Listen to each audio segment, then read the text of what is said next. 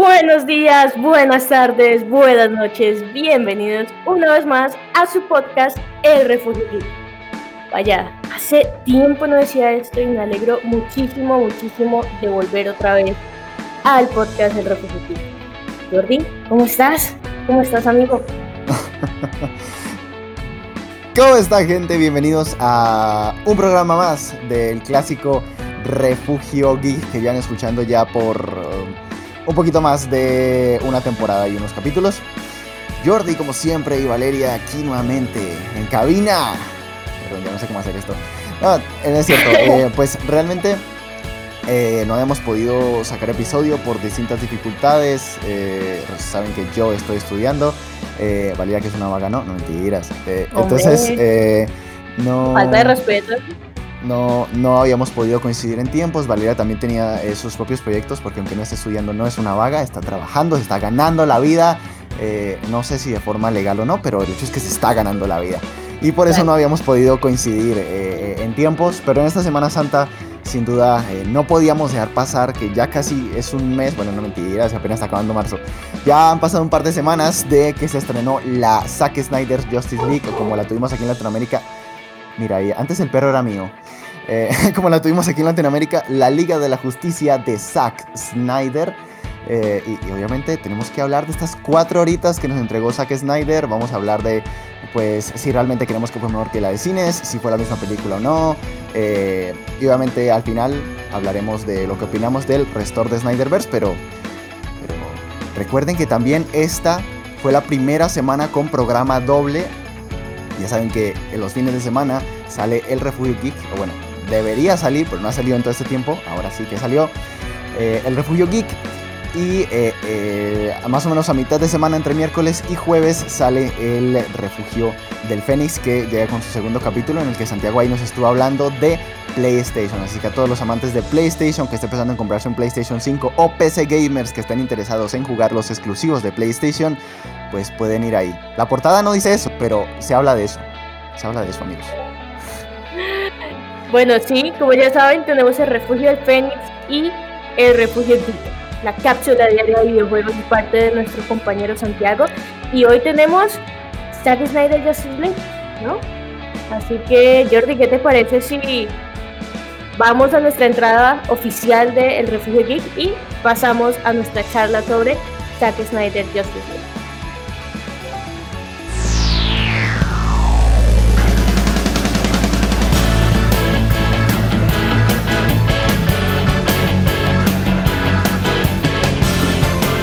Bienvenidos todos. El Refugio Geek abre una vez más sus puertas.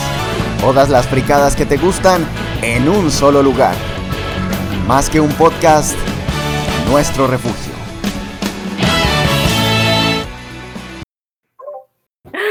Ay, güey, hace rato no escuchaba esa intro y me puse sensible. Perdón. Bueno, ahora sí a lo que vinimos, a lo que tanto se había estado esperando, a lo que Jordi tanto había estado comentando. Ya está, ya la vimos.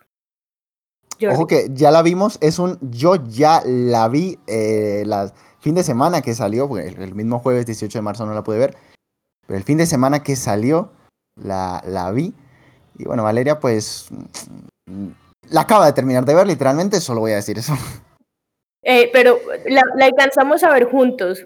Vimos juntos una hora y media y el resto me la vi, pues, me la acabo de terminar, pues, por el internet, pues, tercermundista con el que vivimos, no dejó que viéramos la película juntos por videollamada. Así que sí, me la acabo de ver y vaya, no tengo palabras, bueno, sí tengo palabras, pero quiero ir Em, parte por parte, digamos, charlando sobre eso, lo que nos dejó esta película de Snyder de cuatro horas. Así que, pero yo quiero que hables tú primero, porque tú eres el que estaba como bastante emocionado por esto. Mm, vale, eh, primero me gustaría que demos una eh, pequeña opinión, eh, sin spoilers, por si resulta que hay alguien que no se la ha visto, aunque no creo porque ha sido tendencia esta película, y el hashtag subsecuente, del cual ya vamos a hablar al final, han sido tendencia en las últimas semanas. Eh, pero tenemos que hablar primero que nada de la película. Así que, bueno. Eh, mi opinión de la película sin spoilers es que me gustó, me gustó muchísimo. Eh, creo que es una película con mucho más contexto que eh, la película anterior. También me sirvió para darme cuenta, porque yo nunca apoyé el release de Snyder Cut, eh, pero agradezco a toda la gente que luchó por él. Me sirvió para darme cuenta de lo que nos habíamos perdido, de todos los recortes que hicieron. Eh, Flash y Cyborg, que eran personajes que era la primera vez que aparecían dentro del universo cinematográfico de DC, pues fueron totalmente cortadas sus historias. no totalmente, pero sí se comieron gran parte de sus historias que eran necesarias para entender sus motivaciones y para entender eh, cuál era su negativa para unirse a la liga y el por qué finalmente se terminaron uniendo. Em, me, gustó bastante. Hay muchas mm, pequeñas cositas que no me gustaron y que ya iremos comentando más adelante a ver Valeria qué opina o si está de acuerdo conmigo. Eh, pero eh, hablando de la película en un espectro global, me gustó bastante y, quedé con un muy buen sabor de boca, la verdad. Ya la he visto dos veces. Mañana eh, con mi familia va a ser una tercera vez. Eh, así que eh, es una película que, se deja bastante. Es, muy fácil rever. Y de hecho, varias cosas que no me gustaron en el segundo visionado, en el segundo visionado, pues terminé entendiéndolas mejor. Ok. ¿Y tu eh, opinión sin spoilers de la película en formato global, Valeria, en el espectro global? Difícil, difícil porque yo soy muy, mucho de, spoilers, a mí me gustan los spoilers, así que bueno, intentaré dar lo mejor en mi opinión. Em, a ver, definitivamente sí fue algo mucho más grande que la que nos presentó Joss Whedon hace algunos años atrás. Eh, Obviamente hay algunas cosas con los personajes, especialmente con los de Zack Snyder, que, que siguen sin cuadrarme, pero que en parte entiendo que es el estilo del director y, y realmente, pues dentro de la película encaja muy bien. Me gustó también el hecho de que hay mucho más contexto para que nosotros podamos entender mejor el argumento y el desenlace de pues del film que estamos viendo. Me gusta que es muy del estilo DC, no es tanto como lo que vimos, obviamente Joss Whedon estuvo en, en las películas de Marvel y en parte por eso podríamos decir que la Justice League que nosotros vimos primero tenía un estilo muy Marvel y que pues eso realmente no le queda una narrativa de DC porque pues son de superhéroes, pero son narrativas muy diferentes que se tienen que manejar cada una en su estilo. Y creo que eso es lo que llega a eso es lo que llega a ser Zack Snyder en esta película. Realmente encuentra el estilo de Seguita, lo logra plasmar muy bien.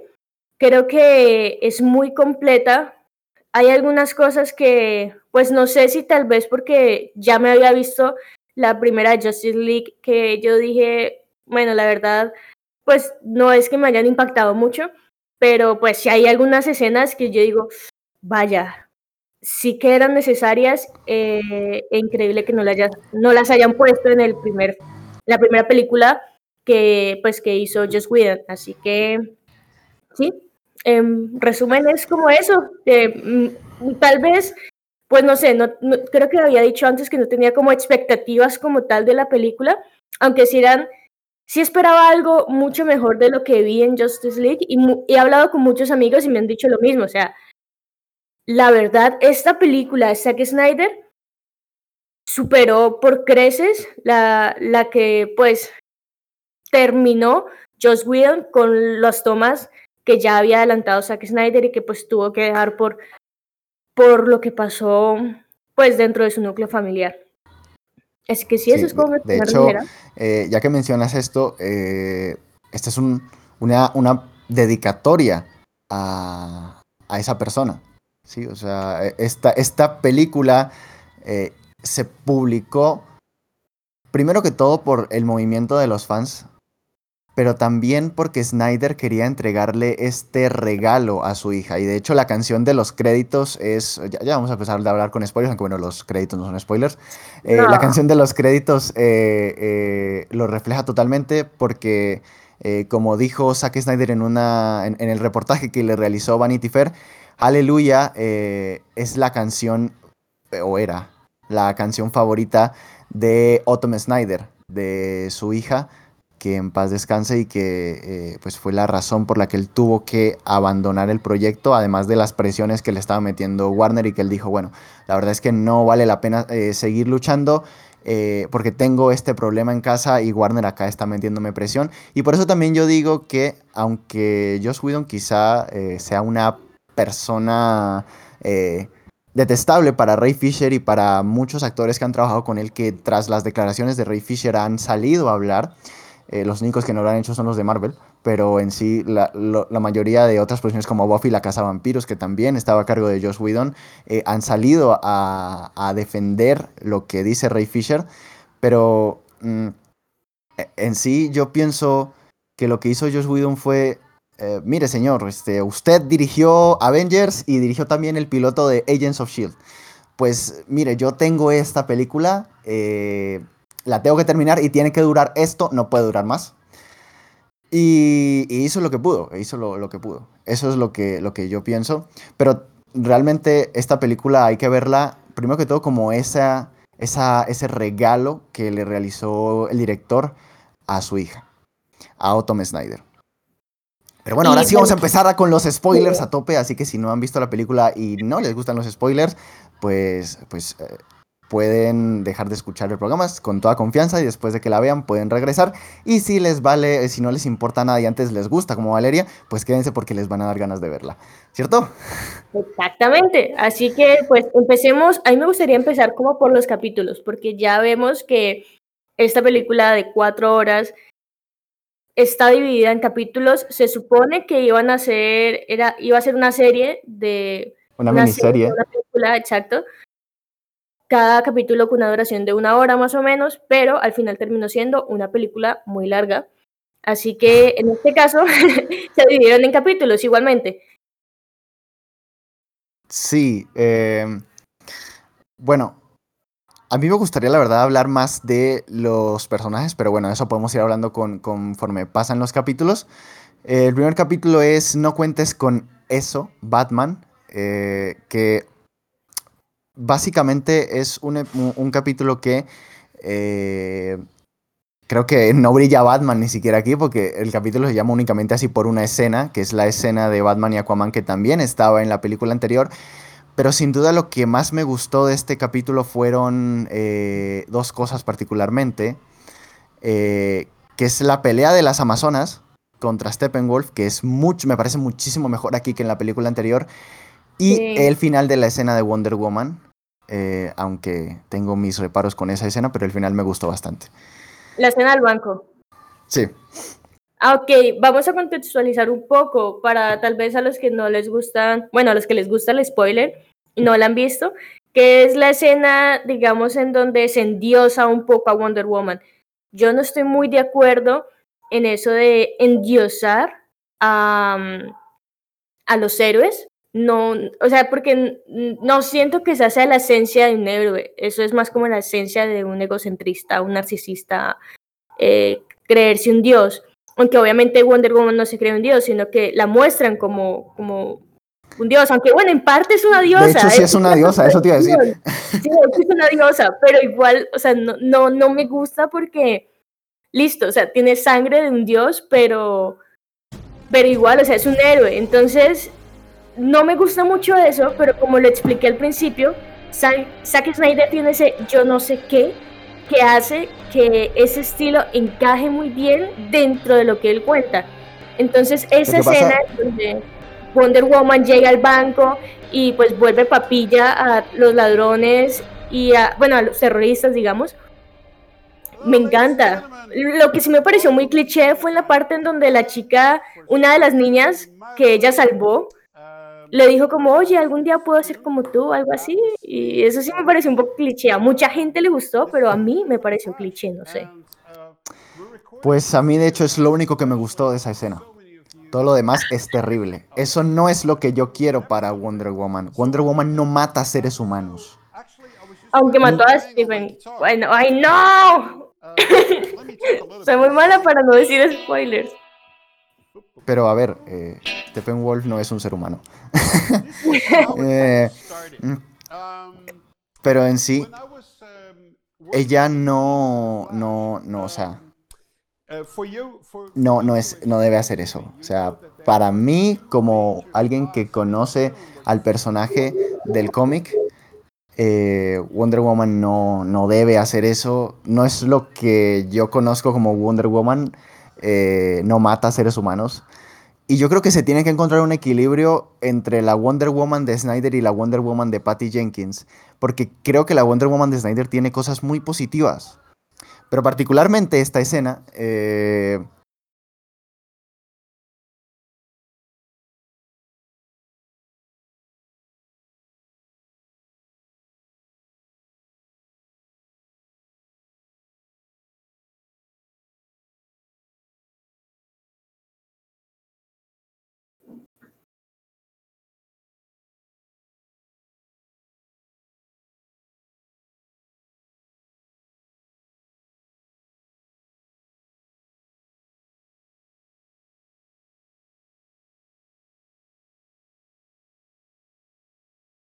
esta escena... Pues sí, o sea, o como incluso el, el, mismo el mismo Superman, porque Superman tiene la velocidad para salvar a la gente antes. Wonder Woman no, porque Wonder Woman no hace eso.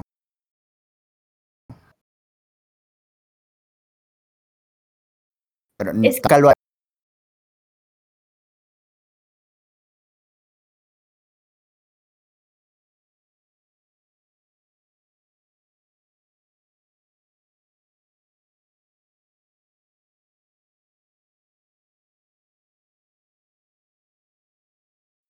alternativa. Una guerrera amazonas. Las guerreras amazonas, pues obviamente matan a, a, los que están, digamos, atacando a los que o a lo que ellas cuidan. Sí, porque los amazonas son, las amazonas son diosas de la guerra.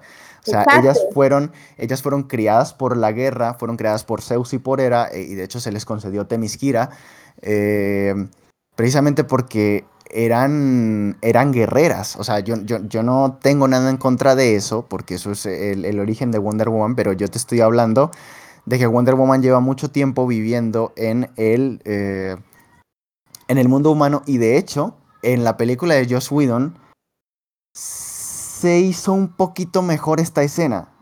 Por lo menos en una parte. Hay una parte en la que, hay una parte en la que eh, el tipo este del banco le dice ¿Tú quién eres? Y de hecho esta, esta, parte también está aquí, pero, pero un poco más sangrienta. Y eh, él le dice, ella le dice, una fiel creyente. ¿Y eso es por qué? Porque Wonder Woman no mata personas porque cree en la humanidad. Lo que pasa es que hay un trasfondo aquí. Yo entiendo lo que tú me estás diciendo, pero hay, hay un, hay un trasfondo del por qué ella no mata personas. Porque perdió a Steve Trevor y ella, y ella entiende que eh, matar nunca va a solucionar nada de hecho, eso es precisamente lo que aprende en su película cuando mata a la persona que cree que es Ares. Porque ella dice, pero si ya te maté, ¿por qué la gente se sigue matando? Y así es como ella entiende que matar no va a solucionar absolutamente nada. Claro, pero pareciera como si no lo hubiera aprendido porque luego llega aquí en esta película y mata. Por eso, a eso me refiero. Entonces yo me sigo quedando con lo primerito que vi de Wonder Woman de, los primeros minutos de la película como tal de Wonder Woman, en donde ella quiere ser una guerrera. Y yo me quedo en eso y conozco a Wonder Woman y la relaciono como una guerrera, como la guerrera amazona más fuerte. Entonces, no tanto como una diosa, sino como una guerrera amazona. De hecho, creo yo que a mí, como tal, las amazonas me generan un vínculo más fuerte que, que la misma Wonder Woman. O sea, sé que voy a, puedo recibir mucho hate por esto, pero, por ejemplo, cuando las Amazonas se enfrentaron a, este Stephen Wolf y yo veía cómo las masacraban y eso me dolía. O sea, esas, esas escenas me dolían. Claro, porque ese, ese, ese, era el, el, objetivo de la escena, realmente. Y eso es algo que, por ejemplo, es, otra, es, es, es, algo que no estuvo en la otra película. O sea, sí que las masacró y todo, pero no como en esta película. Y creo que eso es lo que buscaba causar. Eso es lo que buscaba causar esa escena. Pero a lo que me refiero, o sea, en mi caso, yo tengo más empatía con las Amazonas que la, con la mismísima Wonder Woman. ¿Por qué? Porque siento yo que la han endiosado tanto que es como que, ah, pues, ah, le tiran un muro encima, no pasa nada, es Wonder Woman, déjala. Bueno, no, en realidad eh, no podría hacer eso porque ella no es súper... Ella es una mujer normal, solamente que el escudo la protege. en realidad no podría aguantar un muro, si, si, vamos a hablar de la lógica, no podría haber un muro porque ella es tan frágil como nosotros, no es como Superman, sino que... Eh, Pero la rompe, la... rompe, el muro en puño y ya, o sea, sale todo, o sea, por ejemplo, cuando... Bueno, ahora es el perro el que yo tengo acá al lado, disculpen. eh, bueno, como les digo, no, espera, habla vos porque el perro no va a parar, en serio. Vale, eh, el caso es que entiendo, entiendo perfectamente lo que dice Val. Mm. Sin embargo, sin embargo, yo siento. O sea, que, que, igual así sea con el perro de fondo, tengo que decir lo que voy a decir. La escena en donde ellos recuperan a Superman y están intentando como que él se tranquilice porque pues ya lo han resucitado.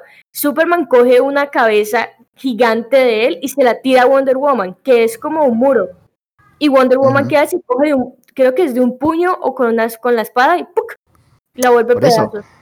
A eso me refiero, esas son cosas que con las que yo no estoy tan de acuerdo. Por eso digo que hay que encontrar un equilibrio entre la Wonder Woman de Snyder y la Wonder Woman de, de Patty Jenkins.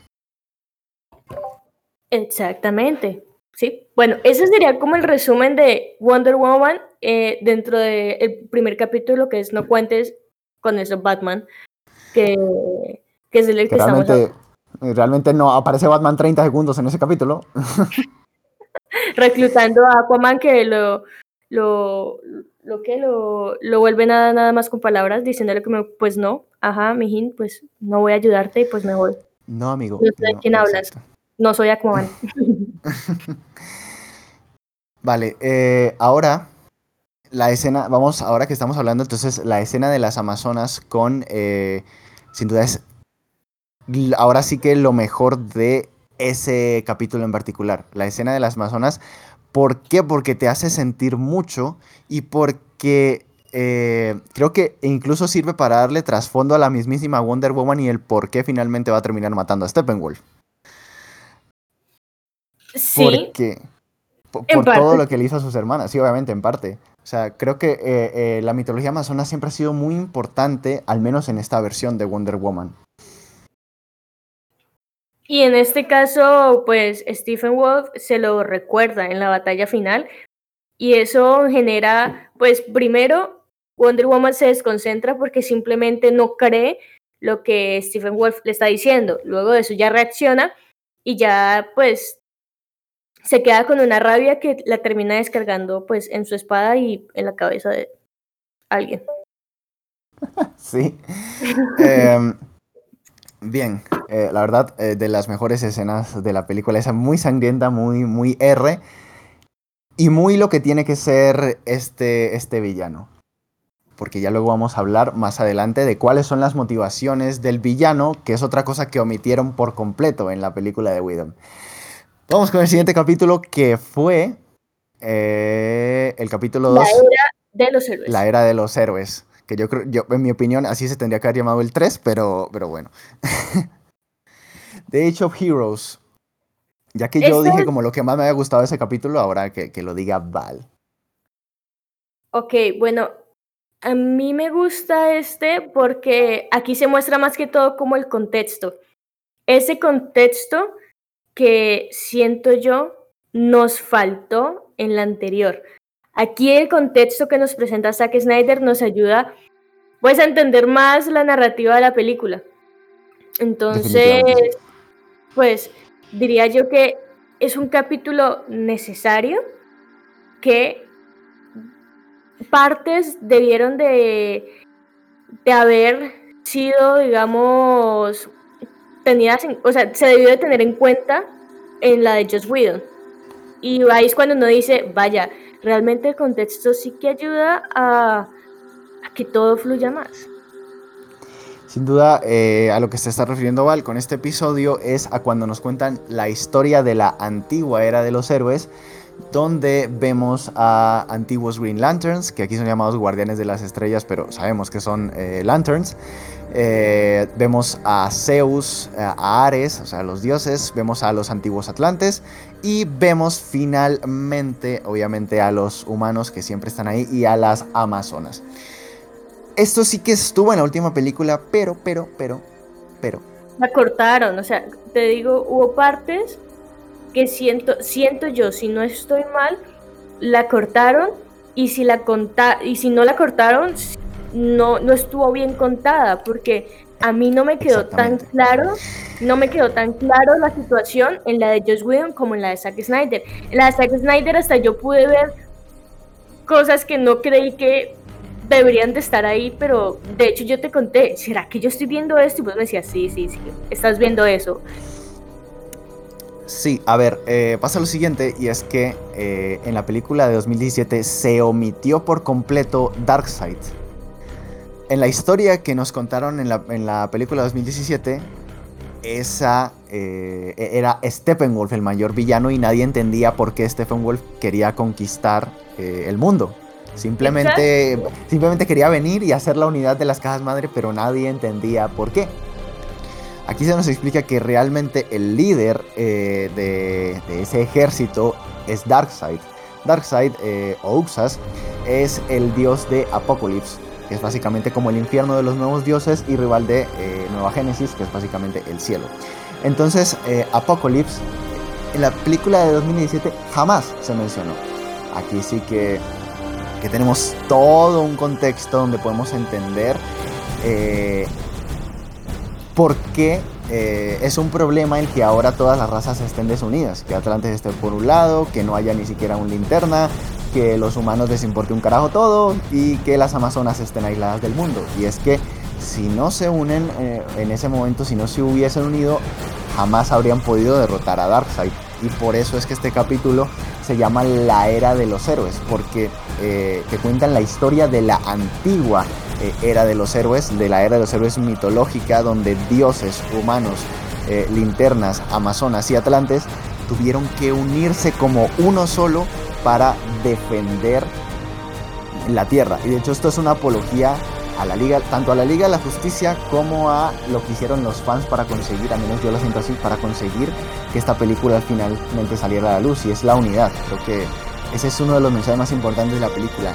la unidad y el por qué la unidad es necesaria y el por qué estar solos finalmente eh, y el por qué creernos eh, individuales y el no importarnos los demás finalmente va a ser lo que acaba destruyéndonos. Y miren que eh, dicen que Snyder es muy oscuro y todo esto, y vaya que lo es, pero este me parece un mensaje muy importante y muy positivo si lo entendiéramos como debe ser, ¿no? Claro, pero sí, la escena que tú ves es una guerra eh, sangrienta entre un bando y otro, mientras están dejando todo, literal todo, para ganar una guerra, pues no lo ves desde este punto de vista. Y después de eso que se tienen cada uno que separar para poder esconder las cajas madre, pues... Sobre eso yo tengo la siguiente pregunta. ¿Por qué no le dieron una a, a los linternas? O sea, le tenían que dar una a los seres humanos que somos unos imbéciles. No, y es que yo veo la forma en cómo se guardan cada una de las cajas madres.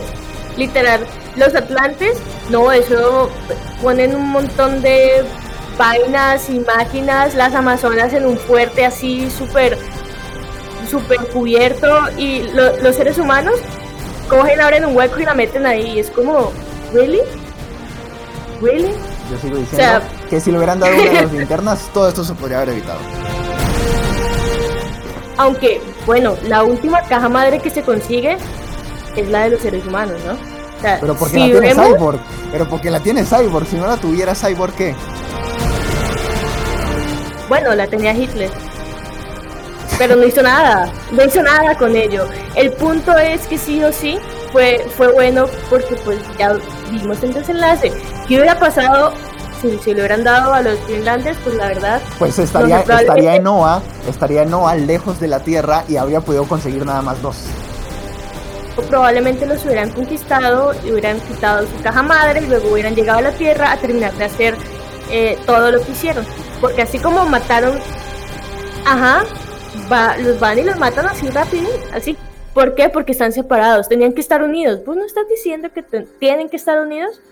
Exactamente, y de hecho es la razón por la que se tarda tanto en coger la caja madre, porque es que eh, al final la última caja madre queda en manos de los únicos que están unidos en todo el mundo, que es eh, la medio liga de la justicia. Y eso, y eso. Y de ahí creo yo que ya podríamos pasar a, pues digamos al capítulo 3 y 4, ¿no? sí, que son eh, madre, madre, querida madre, querido, querida madre, querido hijo y eh, eh, máquina de cambio. Oh, ese me gustó. Máquina de cambio me gustó. Vale, primero vamos a hablar de un capítulo que es súper importante y que en la liga pasada se lo metieron por ya sabemos dónde. Y es, eh, vemos toda la introducción a Flash y eh, a Cyborg. Y déjenme decirles que hay una de las escenas más hermosas eh, hablando en tema de imagen y en cómo está construida, que es con Flash. Y que a Valeria sé que le encantó. Ah, ya, ya, de ese me había olvidado. Qué falta de respeto.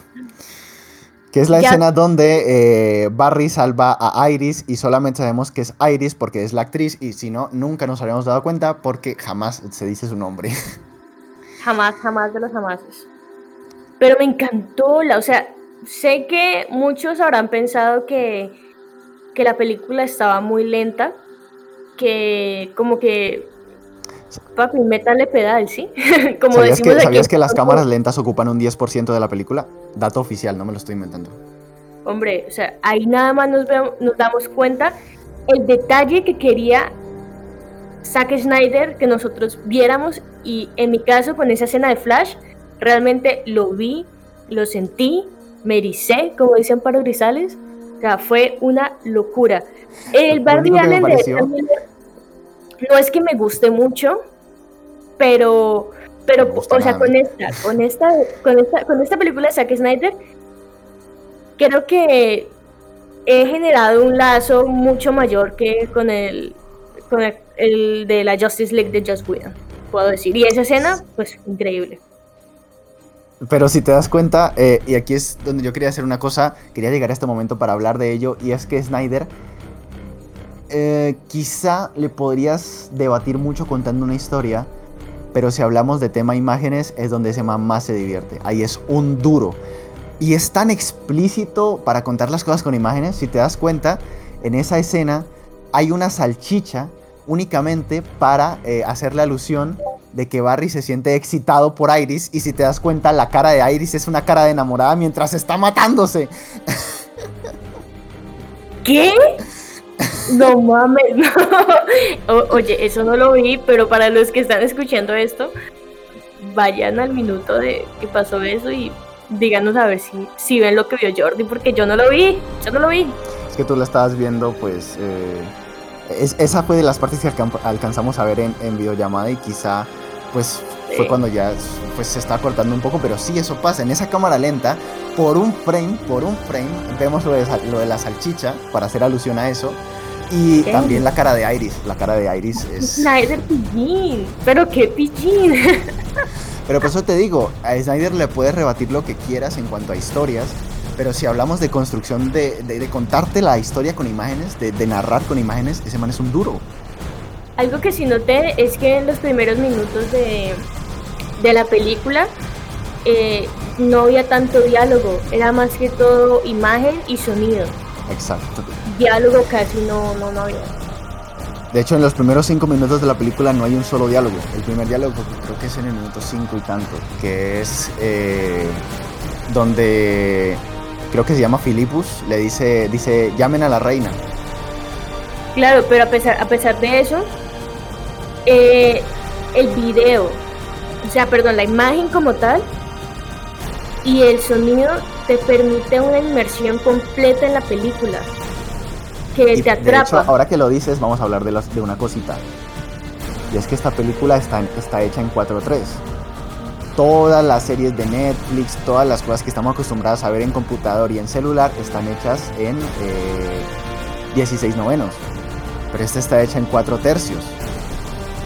Yo le quiero preguntar a Valeria, que es la que puede ver, si eso le generó algún problema, porque he escuchado a mucha gente que dijo, pues la verdad es que yo estaba muy asustado del 4 tercios. Pero después que empecé a ver la película, eh, cuando pasan los primeros 5 minutos ya estás tan inmerso que ni te das cuenta de eso. Y por eso ahora que Val dijo que el sonido y todo te permite hacer esa inserción, quería preguntarle eso, si, si, si siquiera se dio cuenta del 4-3 o estaba tan inmersa que ni pudo darse cuenta de eso. Pues te cuento que no me di cuenta. te cuento que no. O sea, creo que, creo, si no estoy mal, cuando salió el tráiler, sí supe que, a ver, en la pantalla que iba a ser obviamente como más chica, o sea, que no iba a ser completa, que no iba a, completar todo el recuadro de la pantalla como, bueno, casi todo el recuadro de la pantalla cuando uno pues lo suele ver eh, en Netflix, por ejemplo. Em, sí me di cuenta cuando vi el tráiler, pero ya cuando comencé a ver la película, digamos que ni siquiera le presté atención a ese formato, sino que nada más con el sonido, ya, bueno, estaba con audífonos, nada más con el sonido, y eso que era de videollamada, o sea, eso que era de videollamada, ni siquiera un sonido propio en mi computador, em, pues ya quedé enganchada en la película y dejé de prestarle atención al formato. ¿Vale? Es importantísimo eso porque sé que hay mucha gente que estaba asustada con eso del 4-3. Pero ya saben que importa lo mismo que importo yo en el tema del amor. ¡Auch! Pero bueno, entonces tenemos esa que sería eh, querido, querida madre, querido hijo. ¿No? Sí, pero hay que hablar obviamente del el arco de Cyborg, porque hablamos de, un poquito del arco de Flash, que es esa, esa, escena con Iris. Ah. El resto creo que es bastante, era ya muy sabido porque se utilizan básicamente las mismas tomas que en, eh, en la de Widom y es cuando va arriba a visitar a su padre, que esa es una historia que conocemos todos, aquellos que conozcamos al personaje de Flash. Así que no creo que haya que hablar mucho de, ella, la verdad. Simplemente sigue sirviendo para que empatices con el personaje, pero creo que yo no sé por qué, pero empaticé más que en la otra película, porque la escena es básicamente la misma, solo tiene tres segundos de más. Y, y, me sirvió para sentir más al personaje. Sigo sin ver a Barry Allen, pero por lo menos siento más al personaje que en la otra película. En la otra película parecía drogado cada que hablaba. De hecho, sigue pareciendo drogado, la verdad. Sí, pero. pero, Borracho, no sé. exacto, como trabajo. Así, acá así decimos en Colombia como trabajo. Pero empatizas más con él. Y de hecho, con Cyborg también. Mm, a Cyborg, sin duda, es del, del, que más hay que hablar porque a ese sí que le cortaron metraje en la película anterior. Uy, bastante. Y, y escenas escenas que eran realmente importantes, por ejemplo, en el desenlace, pero pues bueno, no me voy a ir hasta allá. Pero sí le contaron, sí le cortaron bastante y siento que se vio, a pesar de que, por ejemplo, como en Flash, tuvimos como las mismas escenas, eh, fue diferente, fue diferente la conexión, como te digo, muchas, o sea, yo sé y soy consciente que muchas escenas eran iguales a la de Joss Whedon, pero la forma en cómo fueron contadas, fueron editadas, la música, no sé, como definitivamente se nota el toque de Zack Snyder. No es que yo esté aquí y me hayan pagado por hablar bien de Zack Snyder, no, sino que simplemente por, o sea, como ves el material, uno, uno dice, vaya, acá hay corazón. No estoy diciendo que en el otro no, bueno, en el otro creo que había dinero, pero en este hay corazón realmente de querer entregar algo a, un fan que ha estado esperando mucho tiempo por ver, por ver la película. Además, eh, podemos entender esa relación de Cyborg con su madre y cuál es la rabia que tiene con su padre, porque en la otra película simplemente creíamos que estaba enojado con su padre porque lo convirtió en cyborg, pero aquí nos damos cuenta que no, simplemente es que su padre nunca estuvo para él. Y él, lo culpa indirectamente de la muerte de su madre, porque dice, si tuviera sido a verme ese partido, mamá estaría viva. Exacto, sí, esa parte, uy, ve, menos mal, pues tenés una memoria. Sí, en esa parte hay, hay una escena en donde nosotros nos damos cuenta que que es porque fue un padre ausente que estuvo siempre detrás del trabajo, siempre estuvo trabajando. De hecho, en el accidente, él le pregunta a la mamá que qué pasó con el papá y pues le dice que pues no pudo ir porque estaba trabajando. Entonces ahí nos damos cuenta que ya venía como, como una rabia ahí y pues que la mamá que había sido el apoyo de Cyborg todo ese tiempo, que ya no esté, aún, hombre, lo, pone peor, ¿sabes? Y ahí uno ya se da cuenta y ya Cyborg se vuelve un personaje con una, con una historia más trascendental que la que vimos con Joss Whedon, que fue una, pues, una historia muy, muy superficial. De hecho, eh, cuando su padre le enseña a Cyborg mediante un audio, porque Cyborg no quiere ni verle la cara, Víctor no quiere ni verle la cara a Silas, eh, le enseña todos sus poderes y hay una escena que me parece fantástica, pero a la vez muy ridícula. Y es la escena donde le da los 100 mil dólares a, la, habitante de calle, a la mendiga. Es una escena que me parece fantástica, pero a la vez me parece tan, o sea, tan, tan ridícula, tan, tan exagerada, tan fuera de lugar. Pero me encanta. Em, pero al final de esa escena, eh, cuando Cyborg, eh, cuando su padre ya le dice, mira, pues ya te he dicho todo lo que puedes hacer eh, como científico, pero ahora quiero hablarte como tu padre ahí Cyborg destruye más o menos, porque ya en el repito nos daremos cuenta, pero eh, no quiere seguir escuchando la, la Exacto, sí. O sea, son esos, esos pequeños detalles que creo yo Snyder es muy perfeccionista y nos permite a nosotros los espectadores poder tomar ese detalle y de ese detalle conectarlo con la historia, por muy pequeño que sea. Bien, ahora que Valeria dijo que le gustó tanto, entonces vamos a pasar a Máquina de Cambio, capítulo 4. Exacto. Máquina de Cambio es cuando vemos y conocemos un poco más sobre la caja madre de, que tienen los seres humanos, si no estoy mal, ¿cierto? Exactamente. Ahí también nos cuentan prácticamente ¿Qué es la caja madre? Porque nosotros habíamos conocido pues la caja madre como algo que se necesitaba para destruir un planeta Tierra y que tenían que estar todas juntas y pum, pum. Acá. Pero en realidad. Eh, sí, en realidad no es. Es una máquina que no define entre muerte y vida o entre bien y el mal, sobre destrucción y construcción, sino es como lo dice el capítulo, una máquina que genera cambio. Es una materia desconocida que genera cambio en otra materia. La materia no se crea ni se destruye, solo se transforma. Y de hecho, eh, hay un ejemplo muy bueno que utilizan en el porque es que a Zack Snyder le gusta explicarlo todo hasta con, un, con manzanitas. Y es eh, alguien con un cerillo puede quemar una, eh, puede quemar una casa y entonces convertirla en humo. Pero con una caja madre puedes hacer que ese humo se convierta en una casa. Ese ejemplo estuvo de, perdón por la grosería, de puta madre. La verdad. sí, pero uh, ya que estamos hablando de la caja madre, también hay que hablar de una cosa y son las motivaciones de Steppenwolf. Y es que, como dije antes en la otra película, simplemente quería conquistar porque sí, porque así es la vida de capricho. Pero no, no, Stephen Wolf es un ser que busca la redención ante un amo mucho más grande. Y antes de que me digan que es el Thanos de DC, les voy a decir que sí, que tienen toda la razón, pero en realidad Thanos es el Darkseid de Marvel. ¿Cómo? ¿Perdón?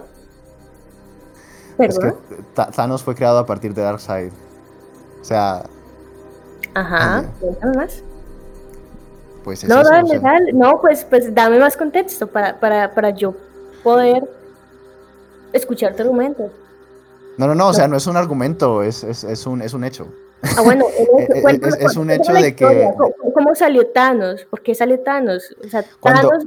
Cuando, sale, cuando sale Darkseid, creado por Dark Kirby, por Dark Kirby, por, por Jack Kirby, eh, en, en, los, en el cuarto mundo, en los nuevos dioses, eh, Marvel se da cuenta que eh, tiene un mundo cósmico muy vasto, pero que aún no se ha metido con esa parte de un villano cósmico, porque teníamos a héroes cósmicos como, como Cosmic, Cosmic Ghost Rider, nunca pude decir rápidamente el nombre de ese personaje, pero no tenían a un villano cósmico. Entonces, ya que Jack, Kirby, pues eh, también trabajó en Marvel, de hecho el equipo creativo más famoso de Marvel es eh, Jack Kirby y Stan Lee.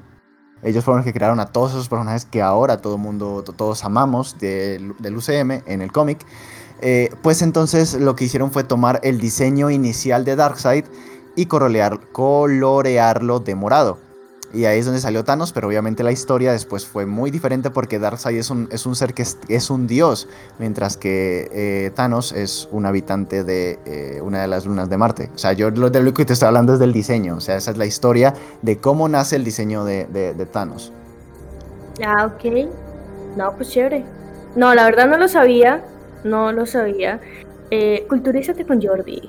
Aquí estamos culturizándonos sobre eh, un poco más de la historia de Marvel y de DC y cómo estás. Igual cuando hablemos, cuando hablemos de Namor, que es un personaje que probablemente aparezca en Doctor Strange 2, cuando hablemos de Namor tendremos que hablar de la otra cara. Cuando DC eh, creó Aquaman a partir de Namor. Así que aquí hay de todo, aquí hay de todo. Sí, claro, aquí, aquí vemos cómo estamos relacionados a pesar de ser enemigos. ¿Cierto, enemigos? Exacto. Eh, entonces, Valeria, háblanos un poco de esas motivaciones de Steppenwolf, de qué pasa con Steppenwolf y de cómo se comieron todo esto en la otra película. Ah, ok, bueno, bueno, primero lo que vemos es que se pierde el contexto de Darkseid y su relación con Steppenwolf. De nuevo, como dijo Jordi, vemos que Steppenwolf en la de Joss Whedon, Steppenwolf es el, el villano máximo y luego nos damos cuenta que de hecho es como un peón más dentro de de lo que vendría siendo el mundo de Darkseid, porque como tal Darkseid, listo, falló en la primera lucha que vimos en la era de los héroes, eh, y Stephen Wolf viene como, digamos, es como el lamebotas, diría yo, de Darkseid, que quiere quedar otra vez bien porque le ha fallado a su amo y quiere hacer lo posible para, pues, para quedar bien con Darkseid, bueno, con Darkseid, con, con lo que quedó de Darkseid, pues, el legado de Darkseid, y eh, pues destruir la tierra, destruir eh, ese único lugar que no pudo conquistar, que no pudo destruir. ¿Y, por qué es el único lugar que no pudo conquistar? ¿Qué había ahí? Y esto es muy importante ah, para la gente que le gusta el que nos gusta los cómics, que hemos leído cómics. ¿Qué es lo que había en la Tierra que a Darkseid le interesa tanto? ¿Y por qué perdonaría a Steppenwolf cuando aún le debe 50.000 mundos más? Esto dicho por el mismo de Saad porque Stephen Wolf estuvo averiguando y se supone, hecho, que eh, en la Tierra hay unas, digamos, señales inscritas que son como las señales antivida, la ley, ¿cómo, cómo es? La, ecuación antivida. La ecuación antivida como tal, que tanto ha estado buscando Darkseid. Entonces le perdona con tal de conquistar la Tierra y poder tener esa ecuación, que en parte de ahí se desarrolla pues el final. Sí, eso, eso es un mimo muy... Me, gustó que lo incluyera y no lo esperaba que lo incluyera, pero es un mimo muy bonito a quienes nos gustan los cómics, porque sabemos que una de las cosas que más buscaba Darkseid en sus inicios y que de hecho eh, es una de las grandes causantes de la crisis final, eh, cómic muy bueno por cierto, léanselo, es la primera aparición de Calvin Ellis, el Superman negro. Eh, de la crisis final, por lo menos en Tierra Cero, es eh, la ecuación antivida, que se encarga de dominar a todos los héroes y al final quedan unos poquitos y el grandísimo Superman, el Superman mamadísimo a quien nadie le puede ganar y al final termina salvándolos a todos porque si no hay un Superman no se salva a nadie. Pero el caso es que es muy bonito que hayan incluido eh, la ecuación antivida, a mí me gustó muchísimo y como dije no lo esperaba, no lo esperaba porque, porque es una cosa muy de cómic y como Snyder no ha sido precisamente un eh, alguien que respete mucho al cómic, no pensé que fuera a incluir esto. Pero oye, yo feliz. Pero oye, yo quiero hablar algo de lo que dijiste de, de, conocer un poco más a nuestro villano. Bueno, nuestro peón del villano máximo, que es Stephen Wolf. Conocer un poco más de él con el contexto que nos dieron y la forma en cómo lo tratan. O sea, primero, al principio nos lo muestran como, wow, es Stephen Wolf y coge a las Amazonas y las destruye. Y luego en este capítulo vemos cómo, cómo realmente lo tratan en el lugar de origen. Y ni siquiera el propio Darkseid, tengamos en cuenta que es de Saad. Es de Saad. Ni, ni siquiera es el propio Darkseid. O sea, se nota como realmente él es como un exiliado que quiere otra vez volver a su a volver otra vez a, a quedar bien con con sus lugareños, no sé, no me encuentro una palabra más. Y, y, en parte a mí me da como, pues, como pesar, ¿sabes? Eh, el final de Stephen Wolf. Y, y, pues que el hombre, hombre, él solamente quería quedar bien y, estaba, o sea, realmente se humilló. Vemos cómo, cómo se humilla Stephen Wolf y pues al final, no sé. Y a darse le importó un culo. Le importó un culo que se humillara. Exacto, y, y, el otro coge y, lo trata aún peor. Bueno, la verdad, ese, ese, ese tipo de cosas que uno ve en esta película que, que, que le agregan, le dan un valor agregado como tal. Y ahora estamos a punto de llegar a las cosas que no me gustaron. Capítulo 5, ni todos los caballos del rey y el intermedio. Que el intermedio, por si no lo sabes, Val, es la pelea con Superman. Esa no hace parte del capítulo 5. Ah, ok. Bueno, la verdad yo en esos capítulos, si no estoy mal, después de ese capítulo comienza ya la pelea pero eso es una pelea, es una pelea larguísima. Que sí, sí, sí, pero, pero aún no hemos hablado de eh, eso, ese capítulo 5. Eh, eh, lo que está hablando ya es el capítulo 6, pero tenemos que hablar de el, el capítulo 5 y el intermedio, que no sé si estarás de acuerdo, Val, pero creo que es en lo que flaquea la película. Em, y es en que Primero que nada, todos están de acuerdo con la resolución de Superman. A, nadie, excepto Aquaman, parece importarle las consecuencias. Eh, y después está el hecho de que eh, en la resurrección, pues pasa exactamente lo mismo que en la otra película, excepto que esta vez Batman no tiene el plan de llamar a Lois Lane, sino que Lois Lane aparece porque sí, porque debía estar ahí, porque visitaba todos los días el, el monumento. Creo que lo único que me gustó de esos capítulos es eh, la muerte o el sacrificio de Silas Stone, que creo que reivindica mucho al personaje ante su hijo. Pero, pero eh, el Superman de Snyder nunca me ha gustado y esta película no, no, lo arregla para nada. No lo arregla para nada y de hecho, a mi juicio, hasta más emo se ve. Eh, Perdón. además de más emo, lo endiosa aún más. Porque literal es como que no sirve para nada la Liga de la Justicia sin hasta Superman. O sea, los otros valen caquita frente a Superman. O sea, Superman hubiera podido con Stephen Wolf solo, algo así. Porque literal él, llega y, y, ya todo el mundo tiene miedo. O sea, sí es Superman, pero, pero pues tampoco. Y sí también se ve más emo. Y de hecho, si Superman no hubiera muerto, sabemos que Stephen Wolf no habría venido a atacar porque claramente él le dice a Desat, este mundo está desprotegido, primero que todo porque está desunido, y segundo, no hay ninguna linterna y, no hay y ya no está el kryptoniano. Entonces, o sea, resulta que los demás héroes se están uniendo para nada. Toda la unión para absolutamente nada.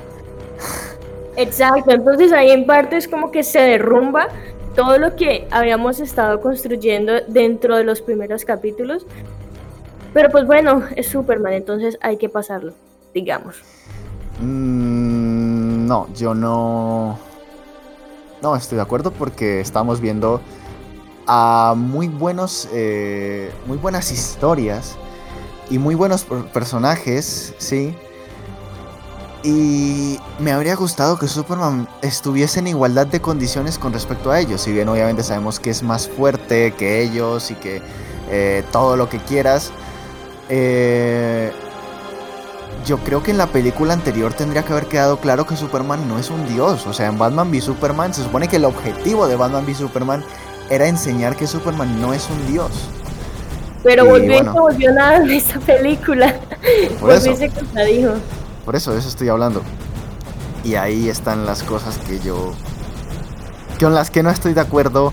Y por eso, porque yo creo que todo el mundo estaba escuchando este podcast diciendo, no, estos, mejor dicho, son unos lamebotas de todo lo que hace DC, de todo lo que hace Snyder, porque ni hablaron de WandaVision. Quiero asegurarles que el hecho de que no debemos hablar de WandaVision no es para nada mi culpa. que yo no soy aquí el que dice, no, es que no vamos a hablar nada de Marvel. Eh, pero pero bueno, eso son circunstancias con todo este tema lo que estamos diciendo. Y tampoco somos unos, unos lamemotas de lo que es DC porque estos capítulos sin duda para mí le quitan un peso enorme a todo lo que habíamos visto anteriormente de la película. Ese Batman que era estratega y aquí en este capítulo no piensa absolutamente en nada. El que piensa es Aquaman, cosa que me parece rarísimo. Exactamente. Entonces, Sí, amigos Snyder, este capítulo sin duda a mí personalmente me dio mucha, mucha bajona. Y, y, cuando vi algunos trailers donde Superman estaba sonriendo, dije, bueno, sí, se acabó el emo. No, no se acabó. De hecho, no vi a Superman sonriendo en la película. Sí, eso, o sea, hay dos cosas que no salieron en la película. El vivimos en una sociedad que se vio en el tráiler, salió el Joker, pero no salió esa frase, y el Superman sonriendo del teaser. O sea, son dos cosas que al final no salieron. Estaba esperando esa parte de Joker. Eh, eh, lo estaba esperando muchísimo digamos que, bueno, no, no me voy a adelantar, no me voy a adelantar. Dejémoslo así, Ahorita hablo del Joker. Y ahora sí, después de haber hablado de eso, capítulo 6, eh, algo más oscuro. Donde viene la pelea larguísima, que, dura 40 minutos esa pelea, por Dios. Y la, y la mayor parte del tiempo es en, es, es, en slow motion. O sea, ni siquiera es una batalla, es un slow motion.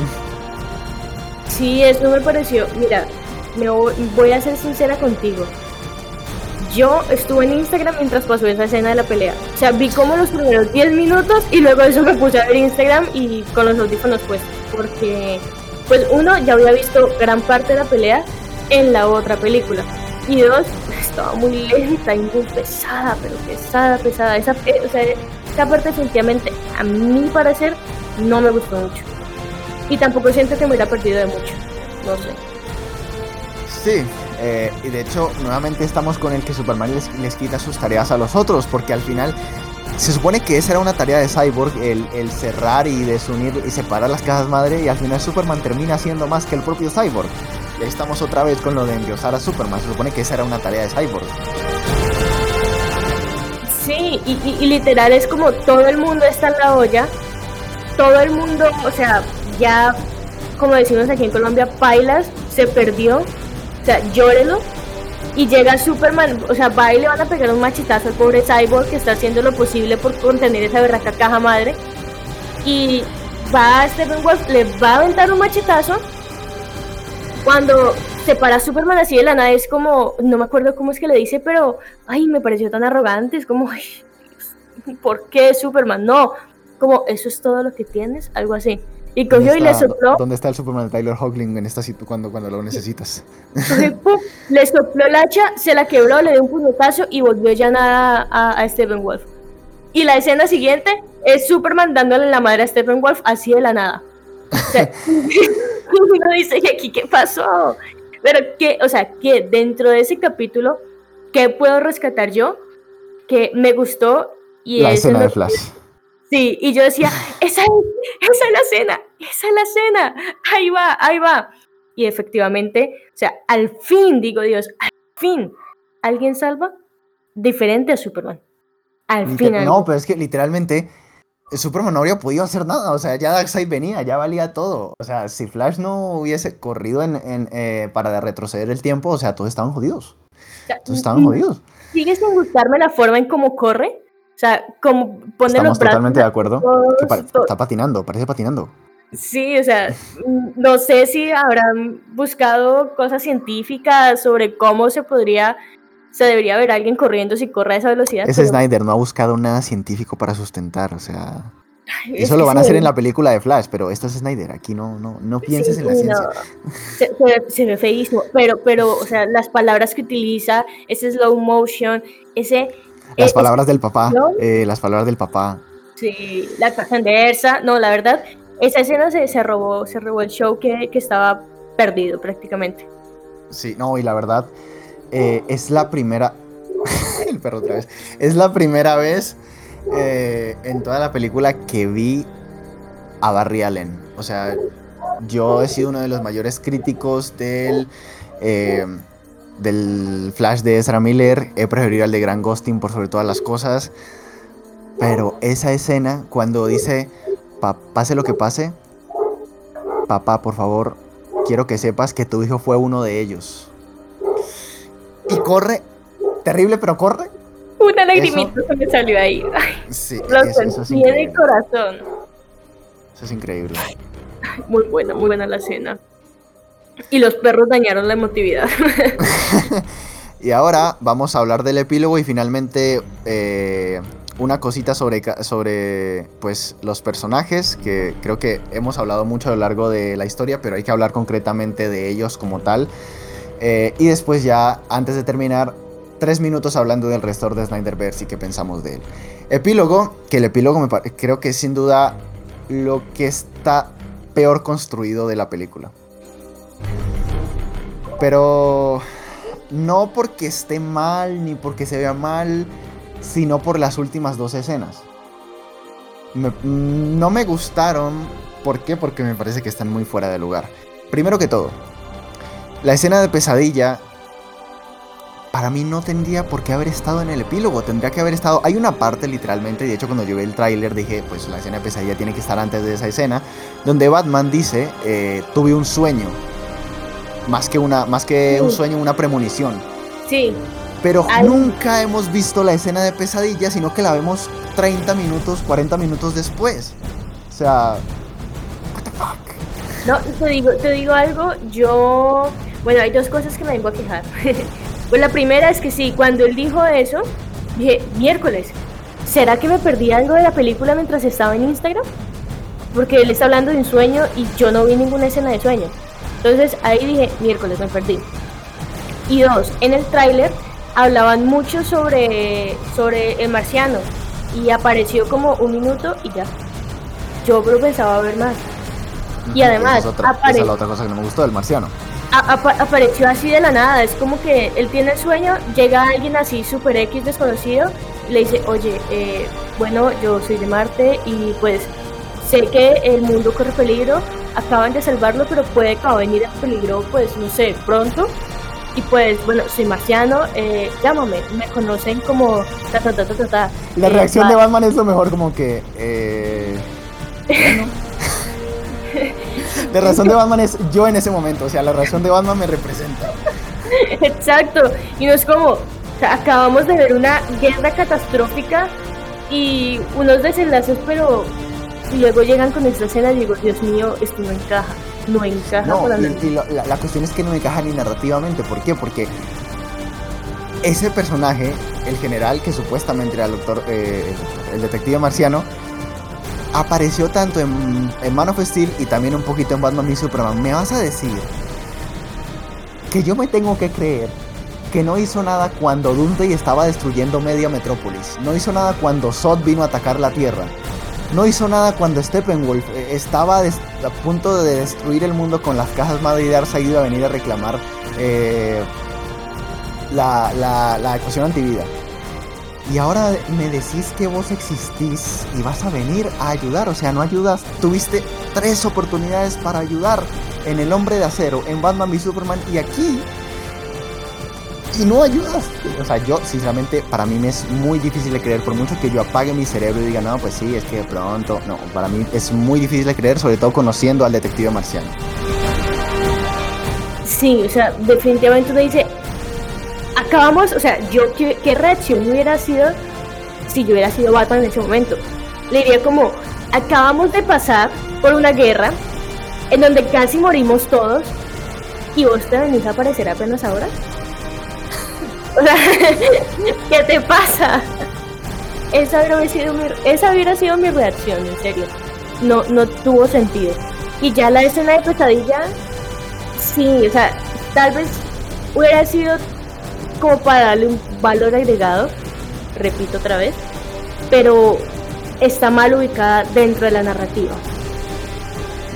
Terriblemente mal ubicada, a no ser, ya vamos a hablar de eso más tarde, porque yo siento que fue una jugada en mi opinión, muy sucia, pero, pero pues bastante entendible por parte de Snyder. Bueno, Valeria, entonces, eh, una opinión breve sobre cada personaje, de cada miembro de la liga, de nuestra Trinidad y los otros tres personajes eh, en esta película. Tú empiezas. Ok, em, a ver, voy a ser breve. Superman sigue sin gustarme, no me ha gustado nunca, está demasiado emo, eh, demasiado endiosado, ne. Batman digamos que Batman tiene sus momentos y, y no, pero no me parece un personaje tan relevante como debería de serlo. Sí, así que, que no sé, es que ni opinión tengo de Batman. Mm, no, no tengo, o sea, no me cae ni bien ni mal, ni me gusta ni me disgusta. Sigue Flash. Flash, voy a poner a Flash y Cyborg en igual de condiciones, los dos me dejaron un buen sabor en esta película. Me gustó saber más sobre estos personajes. Espero una muy buena película de Flash, especialmente por lo que he estado escuchando. De Cyborg, mm, lamento que pues tal vez ya no vaya a estar Ray Fisher interpretándolo, porque creo que realmente llegó a conectar muy bien con el personaje y la esencia la llega a transmitir pues bien dentro de la pantalla. Wonder Woman. Wonder Woman. Hay partes en las que realmente yo digo, wow, vaya empoderada, como dicen por ahí. Pero pues sigue sin gustarme el hecho, igual que Superman, que los endiosan demasiado. Eh, me gustó mucho las escenas que ya les comenté, que es como muy paras y, y ya. O sea, Ah, Aquaman. Pues que de Aquaman. Lo que pasa es que yo no sé por qué siento tal vez que en la película, pues no sé si, si, si es porque con ninguno de los héroes que estamos hablando o personajes que estamos hablando aquí, no he tenido nunca como una conexión como pues lo tengo, por ejemplo, con Marvel en la saga de la infinita que sentí, lloré, grité, cada una de las cosas que le pasó a cada uno de los personajes. Entonces, pues, digamos que con Aquaman... Menos al parecer a Wanda Máximo, porque hace, hasta hace unos meses decían, no, es que es un personaje que no importa, que yo no sé qué. No, es que Wanda, o sea, es que no estoy hablando de los últimos que llegaron, o sea, Wanda llegó al final, no, estoy llegando con los que ¿Al final es Age of Ultron? Uy, pero Age of Ultron es como de rato de tiempo. Para mí, para mí eso es como el, final, pues. Mira, pues. O sea, Civil War importa un carajo. Sea, Civil War no existe. Pero es que para mí WandaVision fue X en Civil War. La verdad, fue X. Eh, y siempre, para mí, siempre fue X hasta que ya de un momento a otro todo el mundo le comenzó a gustar WandaVision y le prestar más atención a ella que Black Widow. Y es como, Ah, ah, o sea, por eh, Dios. Ahí los celos, ¿te das cuenta de los celos que acaban de surgir ahí? Por cierto, Black Widow se estará en julio, amigos. Para que no se la pierdan. pero pues le han dado más importancia a una que llegó así de la nada a Black Widow que ha estado desde siempre. Pero bueno, en fin, estaba hablando de, DC, ¿cierto? Y digamos que está Aquaman. Aquaman siempre me ha gustado. Eh... ¿Aquaman o Jason Momoa? Hablemos las cosas con por su nombre porque los dos siempre me han gustado. Hacen muy buena combinación. Eh, me, gustan, pero pues me gusta uno que en, esta, en esta parte vimos a un Aquaman eh, que quiere es muy individualista, pero al final, como él dice, o sea, Flash creo que le, dijo, eh, no ves que Cyborg fue, Cyborg, no, me acuerdo cuál es el que estaba como que... Sí, ya sé, ya, sé cuál es, Val. es una escena en la que Flash está comiendo y eh, Aquaman llega y le dice, ¿cómo está Víctor? Eh, y Flash le dice, pues que es que quería estar solo, pues lo dejamos solo. Y entonces Arthur le responde que le estamos pidiendo a alguien que acaba de perder a su padre que arriesgue su vida por todos nosotros, no es justo. Y entonces ahí es cuando Flash le dice, yo creí que no te importaba. Y Aquaman remata con un, yo nunca dije eso. Exacto. Entonces ahí eh, son pequeñas escenas que vemos de Aquaman pero me gustó. Creo que esa no estaba en la otra película. No. Exacto, y eso, es, eso mm, me gustó mucho del personaje y entre todos diría yo, pongo primero a Flash, Cyborg, Aquaman, no, Flash, Aquaman, Cyborg, eh, Wonder Woman, Batman y al final Superman. Oye, esto es duro considerando que, no sé si lo sabían, pero Superman, o bueno, la familia Super es como, son como los personajes favoritos de Val en DC, así que ojo Snyder que algo estás haciendo mal. Em, yo eh, voy a empezar por la Trinidad. Batman, opino lo mismo, creo que tiene sus momentos, creo que aquí vi mucho más a Batman que eh, en cualquiera de las otras películas, no voy a decir que en la de Whedon porque ni siquiera lo vi en Batman ni Superman, pero aquí sí que vi a un Batman mucho más eh, creyente, mucho más Batman, más pensador, más detectivesco, excepto, excepto en el capítulo donde reviven a Superman, que no sé por qué no piensa absolutamente nunca. Eh, pero vi más a Batman. Siento que aún le falta bastante, pero sí quiero sí me gustaría seguir viendo más del, eh, del Batman de Affleck. Eh, Superman, pues mira, para no decir lo mismo que dijo Val, yo estaría dispuesto a ver un Injustice. ¿Por qué? Porque Injustice es uno de los cómics que más me gustan. Y sí estaría dispuesto a ver un Injustice como, como lo vimos en la escena de pesadilla. Pero ni siquiera el Superman de Injustice está Nemo, así que no, no te salvas, no, no me gustas, no me gustas para nada. Ni siquiera el Superman de Injustice está emo, y de hecho el Superman de Injustice tiene una justificación para ser emo y no lo es tanto. Eh, Wonder Woman, creo que ya lo dije, hay muchas cosas que no son lo que yo quiero ver de Wonder Woman y hay otras que sí. Así que creo que se tiene que encontrar un equilibrio entre la Wonder Woman que hemos visto en sus películas y entre esta Wonder Woman para que salga la verdadera Wonder Woman que, tiene que ser porque Gal Gadot físicamente lo es. Eh, Flash para mí fue lo mejor de la película. Como les dije, pues tengo mis reticencias con el Flash de Ezra Miller, pero me gusta que el actor luche por el personaje, incluso se esmeró, fue y habló con Grant Morrison, que es uno de los grandes escritores de cómics, para intentar hacer un guion con él. O sea, lo que le aplaudo es su esfuerzo para mantenerse en el personaje. Y en esta película eh, me dejó con ganas de ver mucho más. Y si ya estaba hypeado por su película porque va a aparecer Sasha Calle, porque va a aparecer el Batman de Michael Keaton, pues ahora tengo muchas más ganas. Eh, y espero que por favor Andy Muschietti arregla esa forma de correr y arregla los eh, rayos azules, por favor.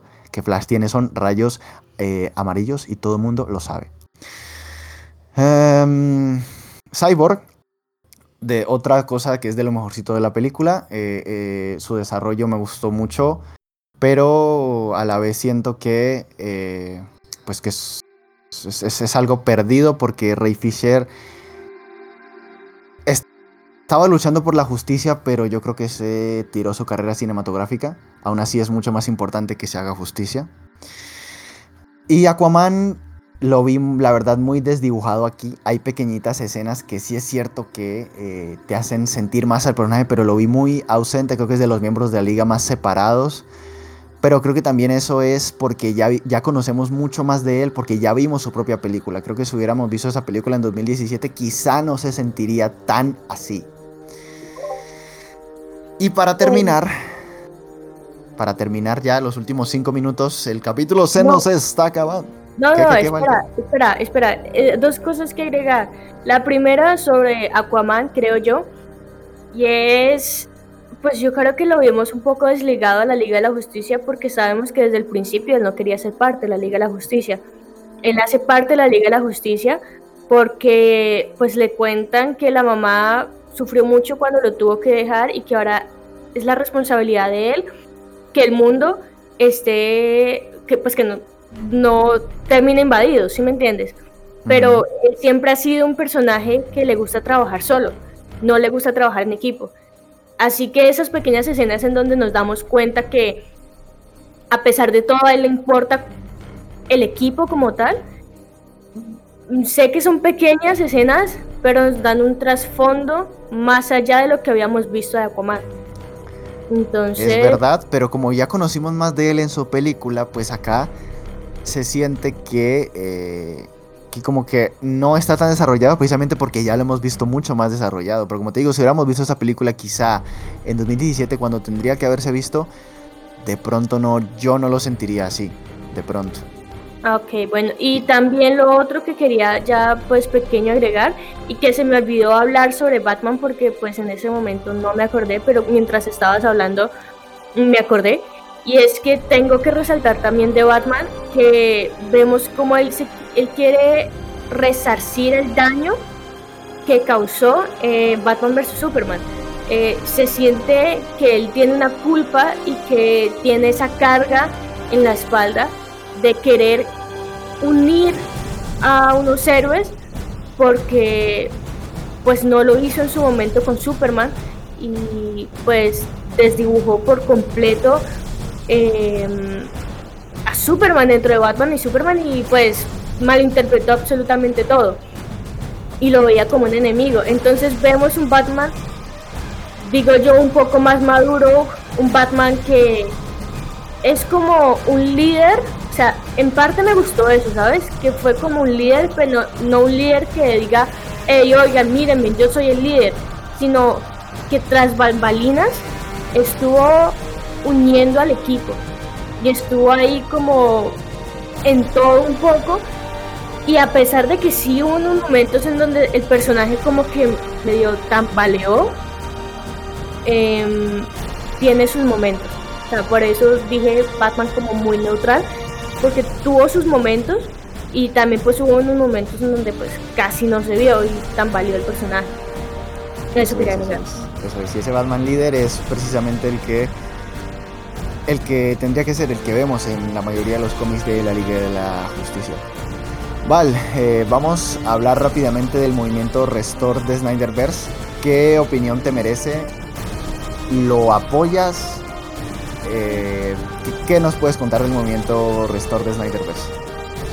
Ok, yo escuché sobre el movimiento como a los dos días que nos vimos los dos la película juntos y yo estoy de acuerdo.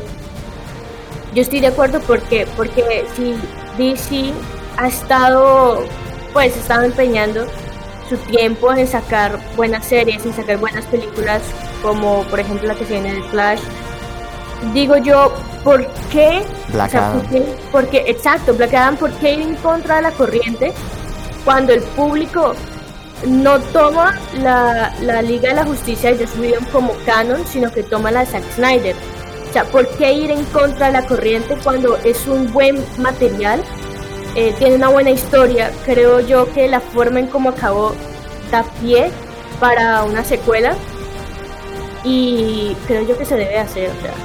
Sé que Warner está como que como que no y como que no quiere no quiere dejarse presionar por los fans por las tendencias ni nada por el estilo pero siento yo que que esta esta es la Justice League oficial para mí,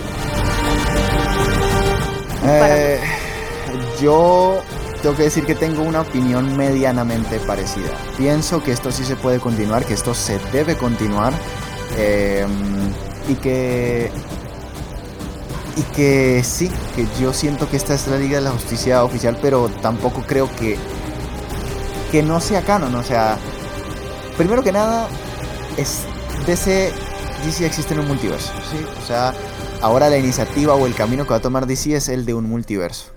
¿Por qué cerrarte la puerta de esa forma? ¿Por qué Ann diría de forma tan apresurada como que no, es que no vamos a seguir con el universo Snyder? Cuando, si no quieres que sea el DCU oficial, pues tienes el multiverso. Puede ser un Elseworlds. Tantos Elseworlds que han habido que son incluso más exitosos que cómics de la línea principal, como lo son Kingdom Come, como lo son Superman Hijo Rojo, eh, este White Knight, ahora que es tan popular el, Batman Caballero Blanco dentro de los cómics. Pero no se ha entendido nada de lo que yo estoy diciendo, pero, pero son cómics. Eh, son cómics que no hacen parte de la tierra principal, pero que son incluso más populares que, que, que Entonces, eh, si no quieren que sea el DCU principal, porque la verdad es que DC ahora está tomando un camino diferente. La película de Flash eh, pretende reiniciar esa tierra y reorganizar, ahora sí que decirnos cómo está hecho el multiverso esa es la función de la película de Flash. De hecho, por eso van a salir tantos personajes que yo creo que es incluso más complicado que salga Flash, porque van a haber tantos personajes que yo creo que Flash va a salir 30 segundos. Em, Pero ese es el propósito de la película de Flash, marcar el nuevo camino. Creo que es verdad que el nuevo camino está en la película de Flash. Pero eh, para mí es un error fatal negarse a continuar con el universo de Snyder en una tierra distinta a la principal. Porque este es lo que el público quiere ver. O sea, creo que este, esta película, que, que haya salido esta película y este movimiento demuestran que las grandes compañías no tienen que hacer lo que ellas quieran. Ellos lo que tienen que hacer es lo que el público pida. Porque nosotros somos quienes finalmente vamos a consumir eh, una película o una serie. Nosotros somos los consumidores de los productos, por lo tanto, ellos no tienen por qué andar decidiendo lo que nosotros queremos y produciendo lo que ellos quieren, sino lo que nosotros queremos ver. Pero eh, ahora tengo que decir una cosa. Y es que yo creo que este movimiento no habría surgido, al menos no sería tan fuerte, si las últimas dos escenas no hubieran estado donde están. ¿Por qué? Porque ¿qué necesidad tenía la escena de pesadilla de darnos pie a ese injustice en ese momento de la película? ¿Qué necesidad tenía el detective marciano de aparecer? Yo creo que Snyder claramente puso eso ahí para que nosotros quisiéramos más, para que nosotros nos quedáramos con ganas de más y quisiéramos ver qué pasa con Darkseid, quisiéramos ver eh, si esa escena de pesadilla sí se va a materializar o no. Y también la escena de Luthor y la escena de... De Deathstroke. De Deathstroke. exacto. O sea, esas dos escenas eh, nos da pie a que podría haber, o sea, deja al final abierto para una secuela. Exacto, están puestas ahí. Están puestas ahí por eso. Entonces, eso sí, la verdad entiendo, porque Marvel lo hace mucho, pero es que eh, es, esto es distinto. ¿Por qué? Porque eh, Marvel lo hace porque ellos saben que tienen un universo que van a continuar.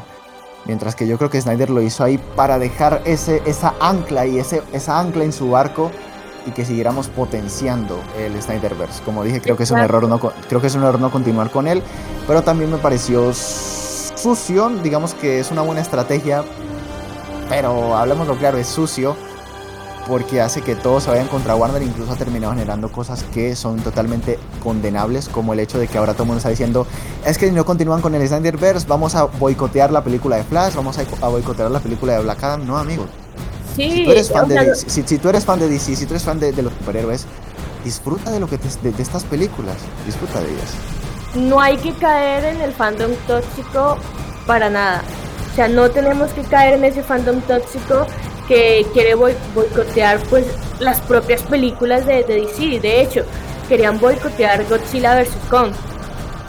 Y, y el mismo Warner salió a la defensiva y dijo que simplemente no iban a tolerar ese comportamiento, que están decepcionados de algunos fans que han tomado e, ese camino que, que oigan, muchachos, no se tiene por qué tomar. Como dice Jordi, sí las franquicias tienen que tener en cuenta qué es lo que nosotros queremos ver y qué es lo que no, pero no tenemos por qué llegar a ese tipo de amenazas.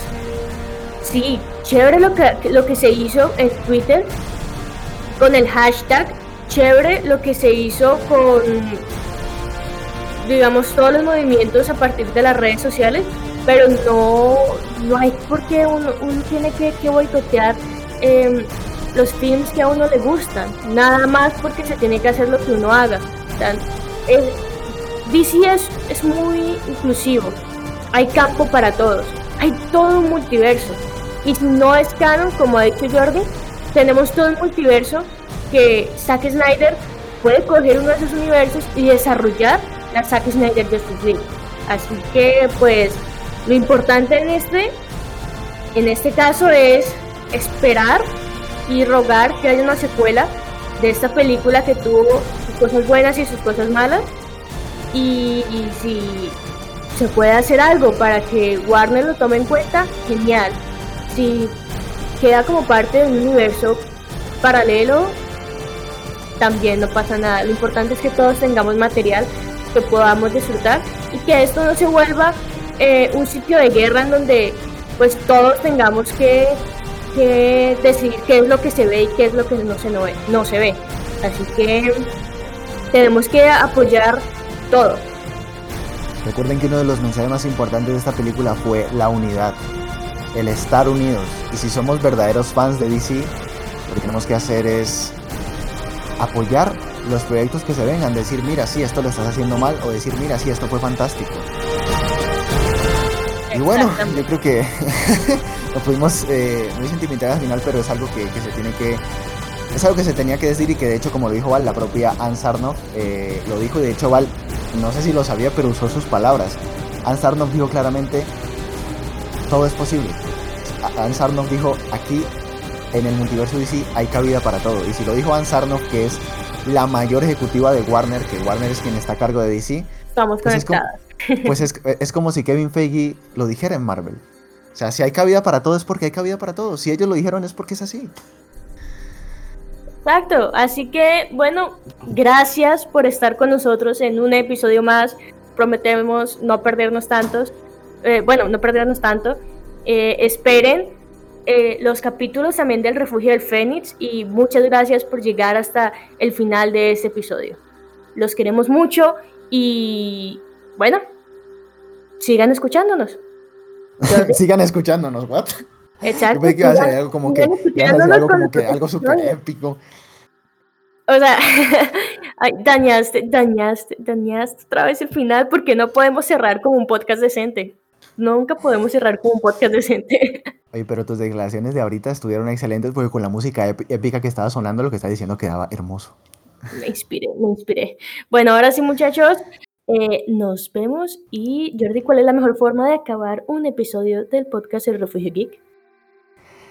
Hasta la próxima. Y así como en Marvel es Avengers Assemble, aquí es Us United.